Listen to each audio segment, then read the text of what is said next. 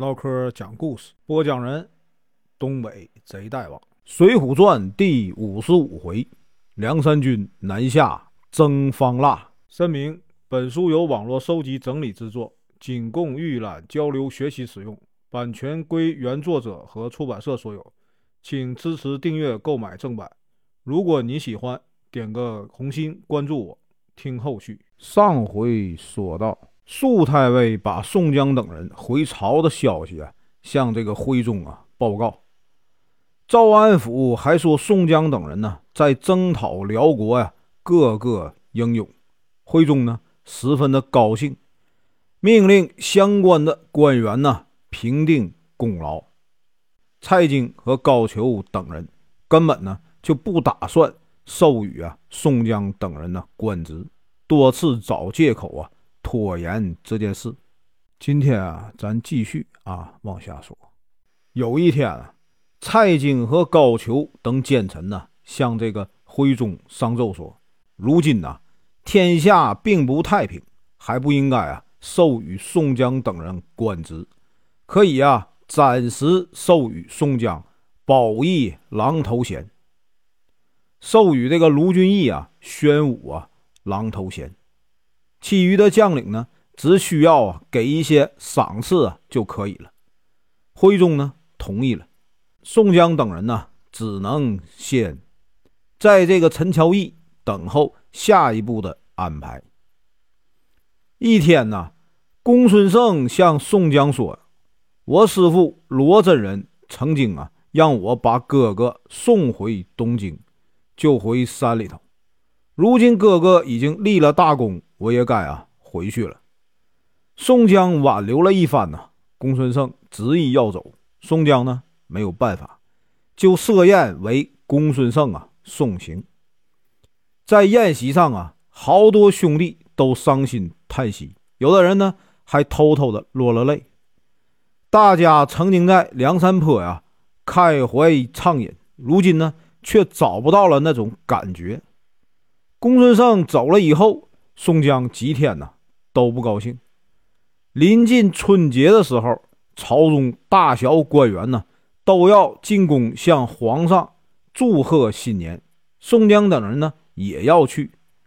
蔡京担心徽宗啊见到宋江等人会再次想起授予他们官职的事儿，就上奏说只允许啊宋江、卢俊义啊进宫。徽宗呢同意了。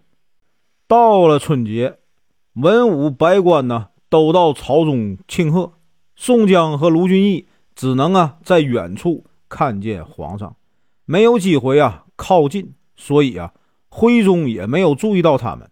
散了朝，宋江和卢俊义啊就脱了这个朝服，直接回到了陈桥驿。吴用等头领啊都来向宋江啊祝贺新年，却见宋江很不高兴。就问呢，哥哥入朝庆贺回来，为什么这样的担忧啊？宋江长长的叹了口气，说呀：“哎，我宋江啊，真是没有用。兄弟们都跟随我到处征战，吃了那么多苦，立了大功，我却不能为兄弟们呢争取到一官半职啊。”李逵听宋江这么说，就大叫起来，说。哥哥，我就是不明白啊，你是怎么想的？我们兄弟当初啊，在梁山坡过得多快活呀，谁也不敢给我们气受。哥哥，你却每天想要招安，后来终于啊被招安了，我们还不如以前快活了。不如嘛，我们回梁山吧。宋江听了很生气，斥责李逵说：“呀，你又这样无礼！现在我们都是国家的臣子了。”你不能有这种心思啊！李逵说：“哥哥不听我的话呀，将来一定多受气。”其他头领听了都大笑起来，向这个宋江啊敬酒。这一天呢，大家一直饮酒到二更，才各自回去。第二天，宋江带了十几个人到城中啊拜访这个肃太尉和赵安府。这件事呢，被这个蔡京知道了。就向皇帝啊奏请，要求啊以后不许啊出征的这个官员擅自进城。徽宗同意了，并派人呢到这个陈桥驿门外啊张贴榜文。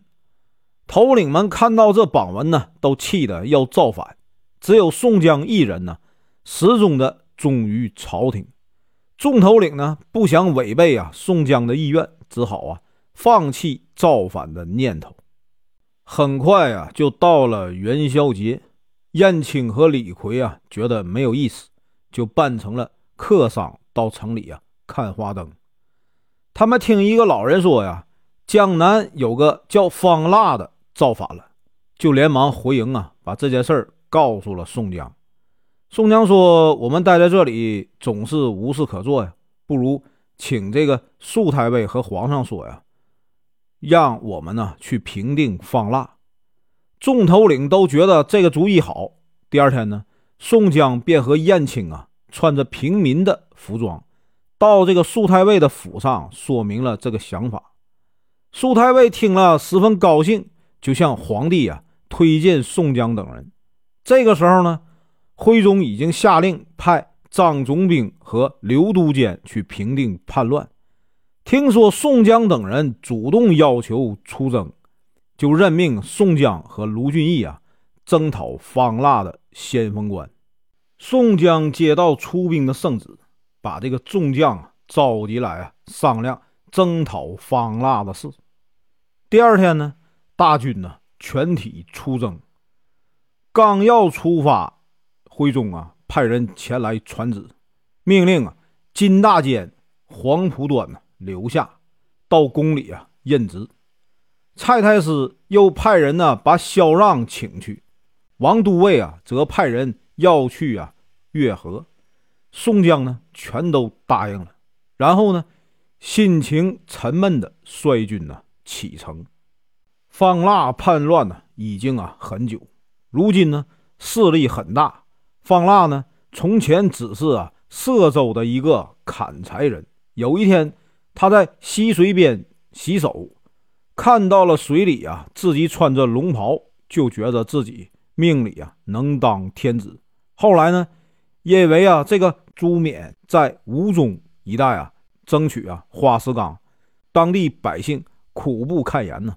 方腊呢就趁机啊造反，到今天已经占据啊八州二十五县，自立为王。宋江大军水陆并进，分头啊渡过长江。准备到扬州再会合。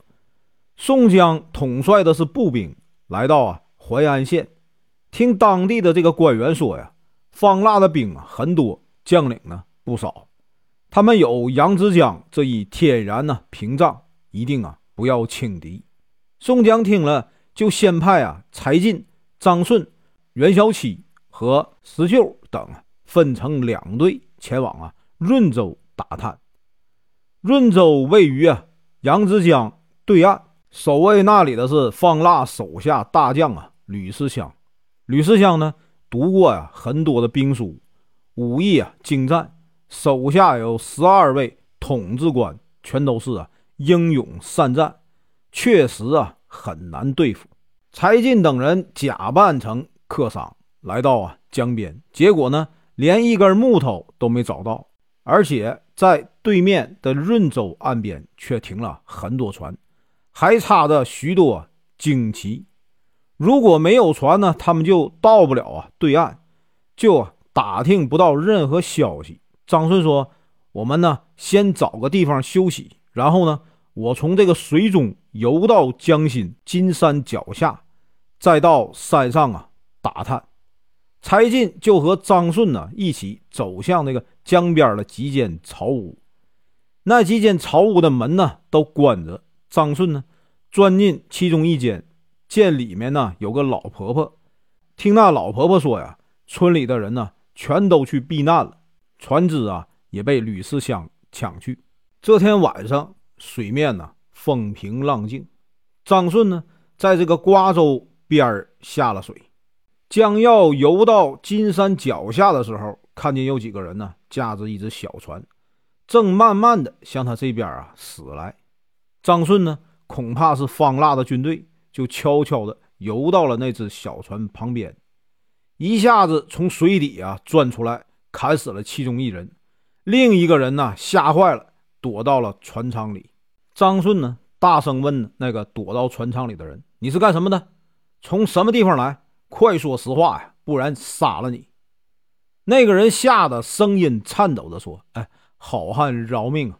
我是扬州城外啊定浦村陈将士的下人，主人让我去润州啊给这个吕书密献粮，吕书密呢同意了，还派了一个虞侯和小人呢一同回去，让我们呢给这个润州送五百担大米、三百只船。”张顺又问那个虞侯啊叫什么名字？现在在哪里呀？船里的人说呀，虞侯名叫啊叶贵，就是刚才啊被好汉砍死的那个人。张顺说：“你叫什么名字？什么时候去见这个吕思香啊？船上还装了什么东西？”那人说：“小人呢名叫吴成，是今年呢正月初七那天渡江的。吕书密派小人呢去苏州见他玉帝三大王啊方茂。”三大王任命啊，陈将士为扬州啊府尹，派我带着三百面呢这个旌旗和一千件呢军服，和一封啊写着吕书密的密信回来。张顺呢接着问：“你的主人叫什么名字？手下人马呀有多少？”吴成说：“我家主人呢叫陈官，手下呢有几千人和一百多匹马，他的两个儿子很厉害。”大儿子叫陈毅，小儿子叫陈泰。张顺问清楚了情况，就杀了这个吴成，划着船呢回到瓜州。柴进听到划船的声音呢，出来一看是张顺，问了经过，就和张顺把这个船上的东西啊分成两份，派人呢跳回扬州。宋江得知啊陈冠的父子与方腊勾结，派这个燕青啊。谢珍、谢宝假扮成啊吕思香的手下，就前往啊定浦村去见这个陈官。燕青见了陈官呢，说他自己啊叫叶贵，把这个册封的文书拿出来，就请这个陈官呢准备好大米和船只，一起呢前往润州。陈官很高兴，摆下这个酒宴呢款待燕青，还让他的两个儿子出来相陪。在酒席上啊，燕青等人呢下了蒙汗药，将这个陈官父子和他们这个心腹啊麻倒了，杀了他们。本文结束，感谢观看，请听后续。